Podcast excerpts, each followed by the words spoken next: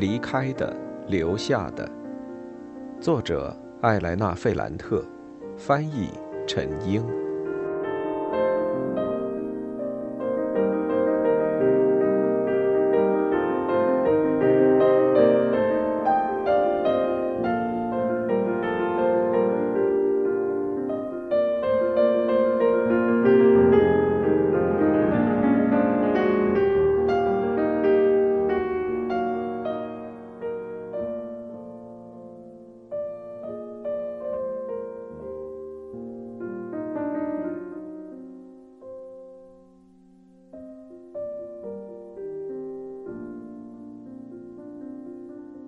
六，我的未婚夫一看到我，马上就站起来拥抱了我。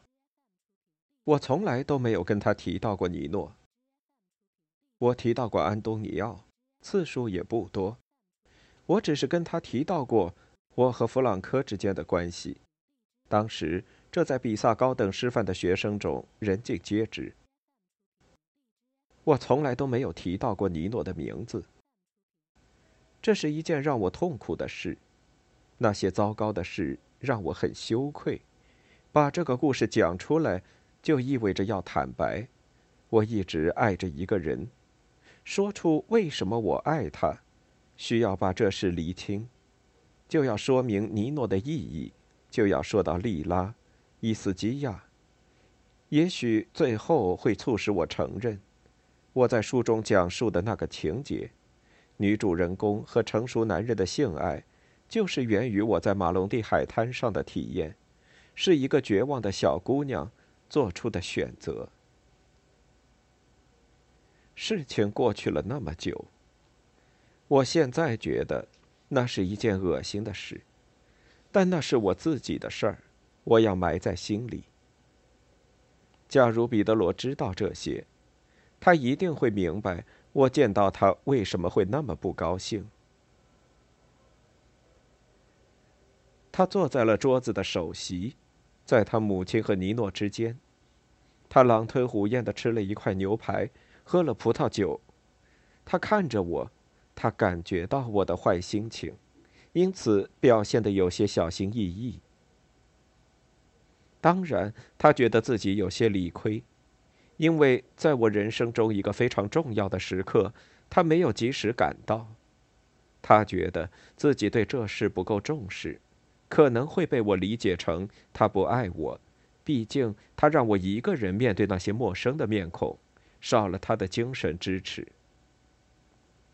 很难向他解释。我阴着脸不说话，正是因为他现在来了，而且夹在我和尼诺的中间。尼诺呢？让我更不高兴的是，虽然他坐在我的身边，但他一句话也不跟我说，好像彼得罗来了，让他很高兴。他给彼得罗倒酒，请他抽自己的烟，还给他点了一根。现在他们俩都在吞云吐雾，谈到从比萨开车到米兰有多累，还谈到开车的乐趣。让我惊异的是。他们之间的区别：尼诺很瘦，很修长，声音很高，也很热情；彼得罗又矮又结实，顶着一头乱糟糟、有点可笑的头发，额头很高，腮帮子很大，脸剃得发青，声音很低沉。他们好像很高兴能互相认识，这对彼得罗来说很不正常。因为他一贯只专注于自己的事，并不热衷于社会交往。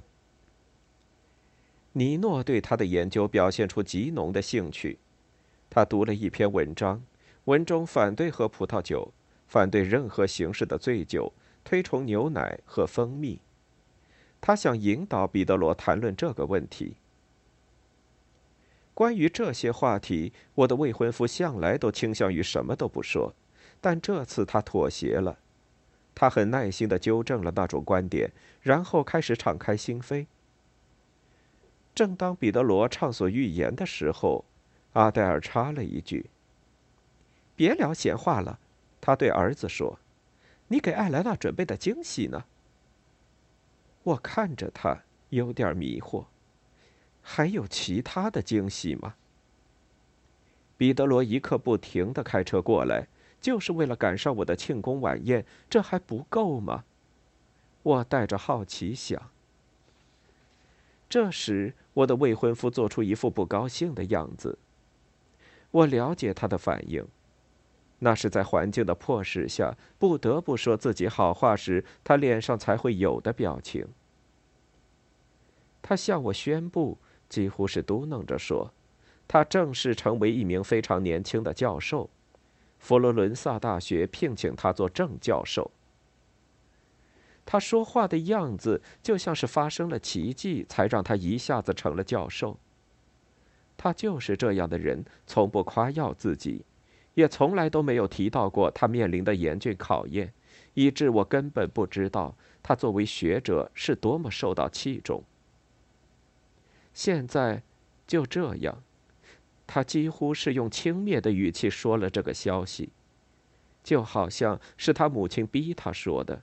好像这对他来说毫无意义，但实际上，这意味着他年纪轻轻就取得了让人称道的成绩，意味着经济上的保证，意味着可以离开比萨，轻松的摆脱那里的政治和文化氛围。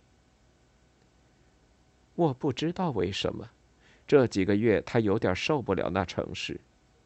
这尤其意味着，在那年秋天。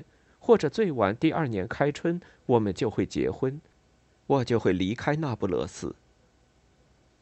没有人提到最后这件事，但大家都恭喜彼得罗，也恭喜我，包括尼诺。在听到这个消息之后，他看了看表，语气尖酸的说到了大学里的职称，然后就向大家抱歉，说他该走了。所有人都站了起来。我不知道该怎么办才好，我感觉胸口一阵疼痛，我很想抓住他的目光。都结束了，我失去了一个机会，那些愿望也泡汤了。我们走到路上，我希望他能给我一个电话号码，一个地址，但他只是握了握我的手，祝我一切如意。从那时起。我觉得他的每个动作都想摆脱我。告别的时候，我微笑着挥动一只手，好像手里拿着一支笔。其实那是一个祈愿，意思是：你知道我住在哪儿，给我写信吧，求你了。但他已经转身离去。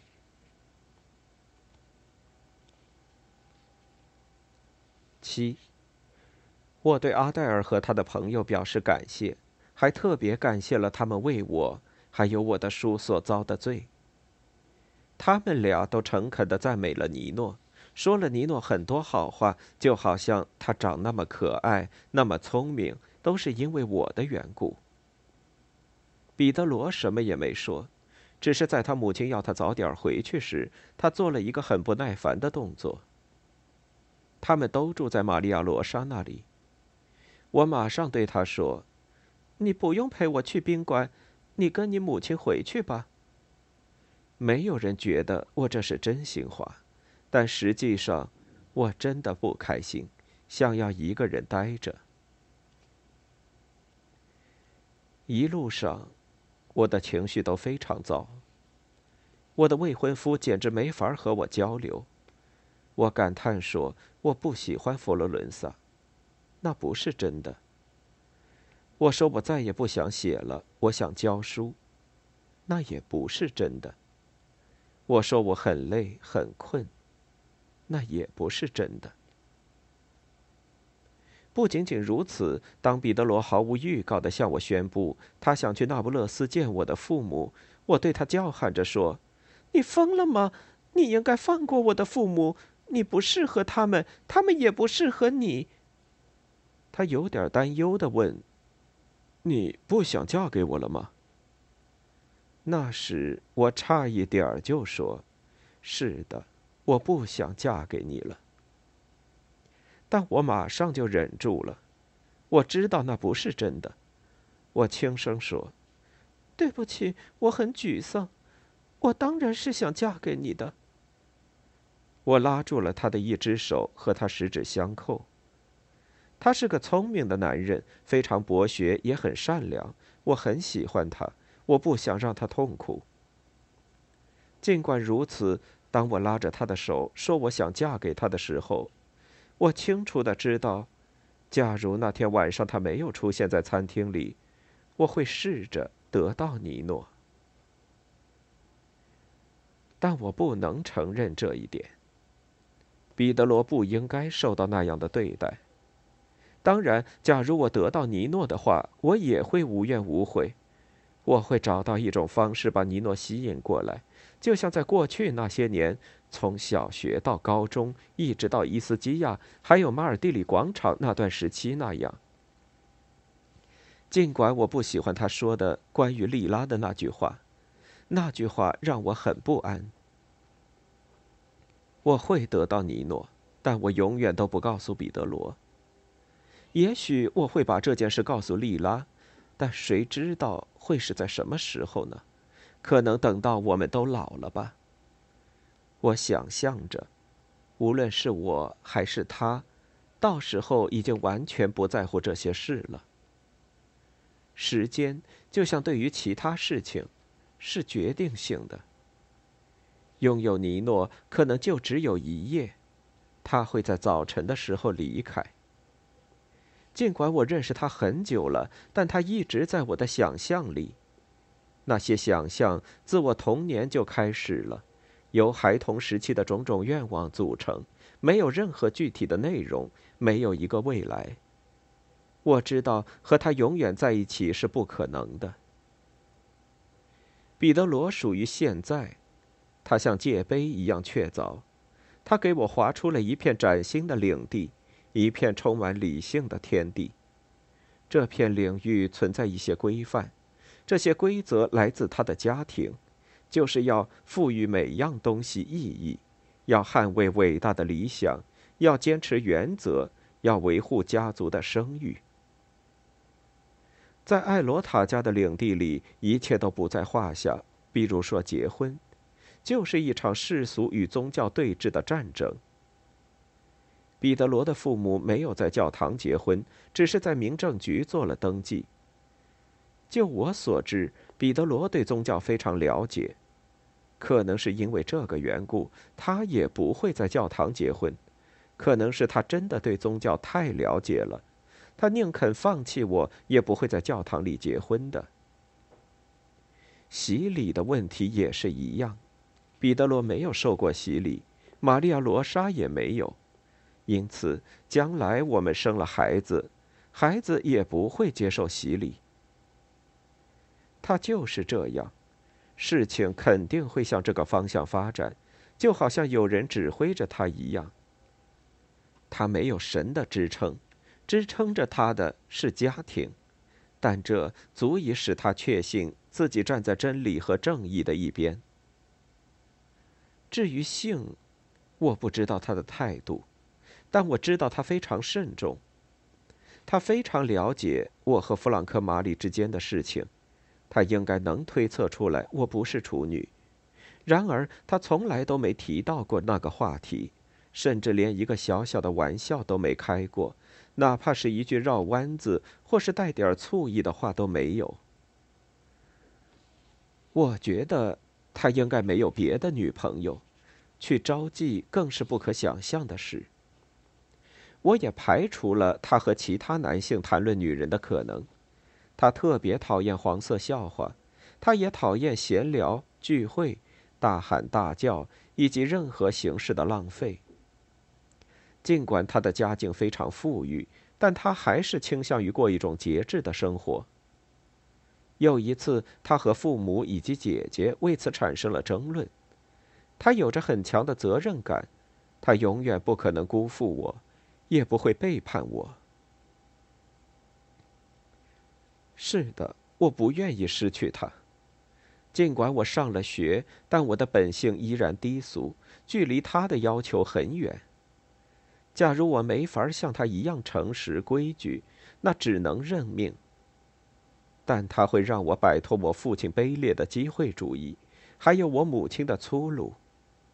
因此，我拼命的想把尼诺从脑子里排除出去。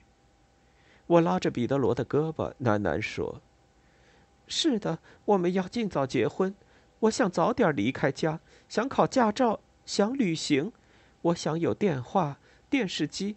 我从来都是一无所有。”这时候，他高兴起来，他笑了，他说：“好的，我说的他都答应。”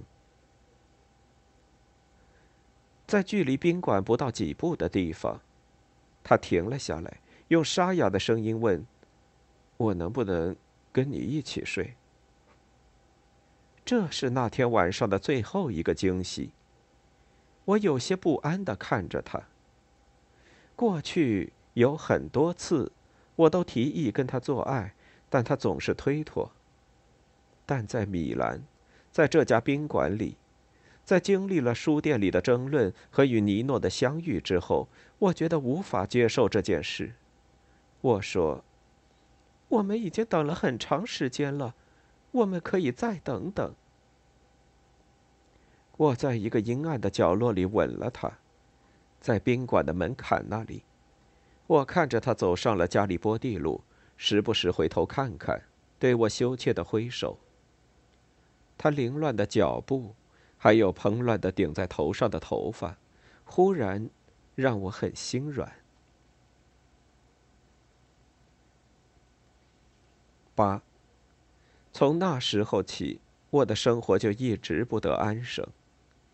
接下来的几个月里，似乎每天都有这样或那样的事发生，有好也有坏。回到那不勒斯，我脑子里一直在想着尼诺。想着我们那些没有任何结果的会面，我有时候会克制不住自己，想去找莉拉，等她上完班回来，给她讲那些可以讲的事情，尽量不伤害他。我觉得提到尼诺就是对他的一种伤害。最终，我还是放弃了。丽拉麻烦缠身，而尼诺已经有了自己的生活。我也有很多要紧的事要面对。比如说，从米兰回去的当天晚上，我就告诉我的父母，彼得罗想来见他们，我们可能会在一年内结婚，婚后我们要去佛罗伦萨生活。他们没有表现出惊喜或者说高兴，我想，他们已经彻底习惯于我的来去自如，我已经成了家里的外人。对于家里的生活问题，从来都不过问。我觉得我父亲有点激动，这很正常。那些他从来没面对过的问题，总是会让他焦虑。那个大学教授真是要来我们家吗？他有些不耐烦的问。他不来咱们家，能去哪儿？我母亲发火了。他不来这儿，怎么向来农求婚呢？怎么跟你提亲？通常，我母亲遇事要比父亲镇静。她很实际，而且很有决断，甚至让人觉得有点无情。她让丈夫闭嘴。我父亲去睡觉了，艾丽莎、佩佩和詹妮在餐厅里搭起了他们的床。我母亲开始教训我，她的声音很低，但是是吼出来的。她红着眼睛盯着我。一字一句地说：“对于你来说，我们什么都不是。你总是在最后一刻才通知我们。你上了几天学，写了本书，要和一位大学教授结婚，就觉得自己特别了不起，觉得自己是千金小姐了。但是，我亲爱的，你是从这个肚子里出来的，你本质就是这样。你尾巴不要翘得那么高。你永远不要忘了。”假如你很聪明，那也是我生的。我和你一样聪明，或者比你更聪明。假如我有你这样的机会，我也会和你做一样的事，懂了吗？在气头上，他先说：“因为我的缘故，因为我出去念书了，只考虑自己的事儿。我的几个弟弟在学校里成绩很差，一无是处。”然后他问我要钱，理由是他要给艾丽莎买一件像样的衣服，还有收拾收拾家里，因为我强迫他接待我的未婚夫。我没有理会几个弟弟在学校的成绩，但马上就给了他钱，尽管我知道那些钱不是用来收拾家里的。他不停的问我要钱，每个理由都是好的。他虽然没有明说，但他还是没办法接受我把钱存到邮局里，而不是像之前那样把挣的钱全都交给他。以前我在麦佐卡农内书店工作。或者我带文具店老板娘的女儿去海边，挣来的钱都是全给他的。我想，也许他觉得我的钱都是属于他的，他想说服我，他觉得我也属于他。虽然我会结婚，但我还是会永远属于他。我尽量保持平静，就像我们商量好了一样。我告诉他，我会给家里装一部电话，而且会分期付款给家里买一台电视。他有些不敢相信似的看着我，忽然做出一副很欣赏的表情，还是用刚才的语气对我说：“给家里装电话和电视，当然了，你掏钱呐。是啊，你会一直出钱，结婚后也出吗？是的。”那位教授知道不知道？我们一毛钱嫁妆也没有，也没钱请客。他知道，我们不打算举行婚宴。他的心情又变坏了，眼睛变得通红。什么？没有婚宴？你可以让他掏钱呢。不用，我们不会举行婚宴的。我母亲又开始火冒三丈，她用各种话骂我。她想让我回应她，给她火上浇油。你记不记得莉拉的婚礼？你记不记得当时的婚宴？记得。你要比她好得多，你为什么不想办呢？就是不想。我们一直都这么交流。最后，我决定，与其慢慢玩味他的怒火，不如让他一次性的发泄完。妈，我说。我们不但不办婚宴，我们也不会在教堂里结婚，只是在市政府的民政处结婚。这时，就好像一阵强风吹来，把门和窗都吹开了。尽管我母亲一点都不虔诚，但她开始失控般的叫喊起来。她满脸通红，整个人向前探着身子，骂得非常难听。他叫喊着说：“如果没有神父。”那婚姻就是无效的，他说：“假如我没有在上帝面前结婚，那我就不是个妻子，而是个婊子。”尽管他的腿有点毛病，还是非一般的去叫醒了我父亲，还有我的几个弟弟，告诉了他们他一直担心的事，也就是说，我上了太多年的学，把脑子给学坏了。我那么幸运，那么一帆风顺。但我让别人像婊子一样对待。他说：“有这么一个不信主的女儿，他会羞得不出门的。”我父亲穿着内裤出来了，他有些懵。几个弟弟妹妹想搞清楚我到底做了什么，他们又要面对什么麻烦？他们尽量让母亲平静下来，但没用。他大喊大叫，说要马上把我从家里赶出去。他可不想忍受那样的屈辱，不想有一个像莉拉或是艾达那样的女儿，连个正式婚姻都没有。这时，尽管他没有真的过来扇我耳光，只是在空中挥舞着手掌，但看起来就好像我是一个影子，而他打的是一个真实的我。他费了好大力气才平静下来。这是艾丽莎的功劳。我妹妹小心的问：“是你还是你未婚夫想在民政局结婚？”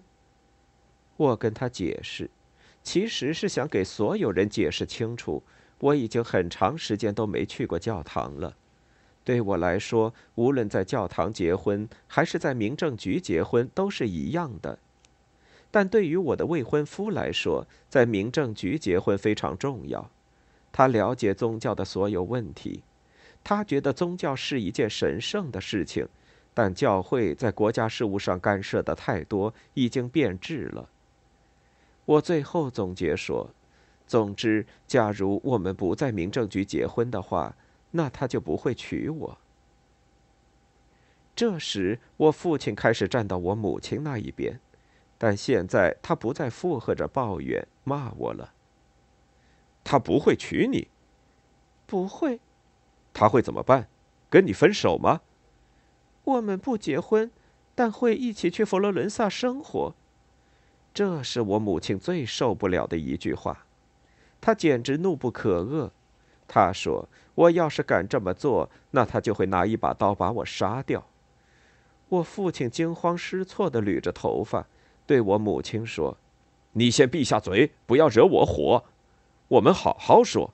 我们都很清楚，那些在神父面前结婚又举行了一场盛宴的人，婚姻后来可能会很糟糕。”他是在影射莉拉。这件事一直是我们城区的一桩丑闻。我母亲终于明白，神父并不是一个保证，在我们生活的这个丑陋世界里是没有什么保证的。他不再叫喊，让我父亲来分析现在的情况，然后让我顺从，而他这时。一瘸一拐的在家里走来走去，还一边摇着头，一边骂着我未来的丈夫。他是什么东西？教授？是共产党吗？是什么屁教授？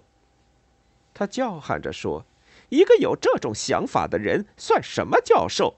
混蛋才这么想呢。”我父亲说：“那倒也不是，这个教授只是研究过宗教问题，他比任何人都明白。”那些神父做了多少龌龊事儿？正因为这个原因，他才想着去民政局结婚。好吧，你说的对，很多党人都这么做的。这样，你女儿就像没结婚一样。但我一点儿也不相信那个大学教授。如果他很爱我们的女儿，我没法相信他会让莱农像破鞋一样没结婚就跟他生活在一起。无论如何，假如我们不相信他，那我们也应该相信市政府。但我相信他，尽管我还不认识他。他是个非常重要的人，是很多姑娘都想嫁的那种。我在市政府工作，我可以向你保证，在那里举行的婚礼和在教堂里举行的一样有效，甚至更加有效。他们就这样又说了好几个小时。几个弟弟妹妹后来撑不住了，陆续都去睡觉。我安慰我的父母，我想说服他们接受这件事。我觉得这对我进入彼得罗的世界非常重要。此外，通过这种方式，我感到自己比莉拉还要大胆。尤其是假如我再遇到尼诺，我会用影射的方式对他说：“你看。”那次我和宗教老师的争执，最后带来了什么结果？每个选择都会产生后果。很多时候，我们的生活都被挤压在一个角落里，等待一个机会，而那个机会终究会到来。但可能我夸张了。实际上，事情很简单。已经有至少十年时间。我童年的那个上帝对我的影响已经越来越微弱。他就像一个生病的老人躺在角落里。我一点儿也不需要神圣的婚姻。最核心的问题是，我要赶紧离开那不勒斯。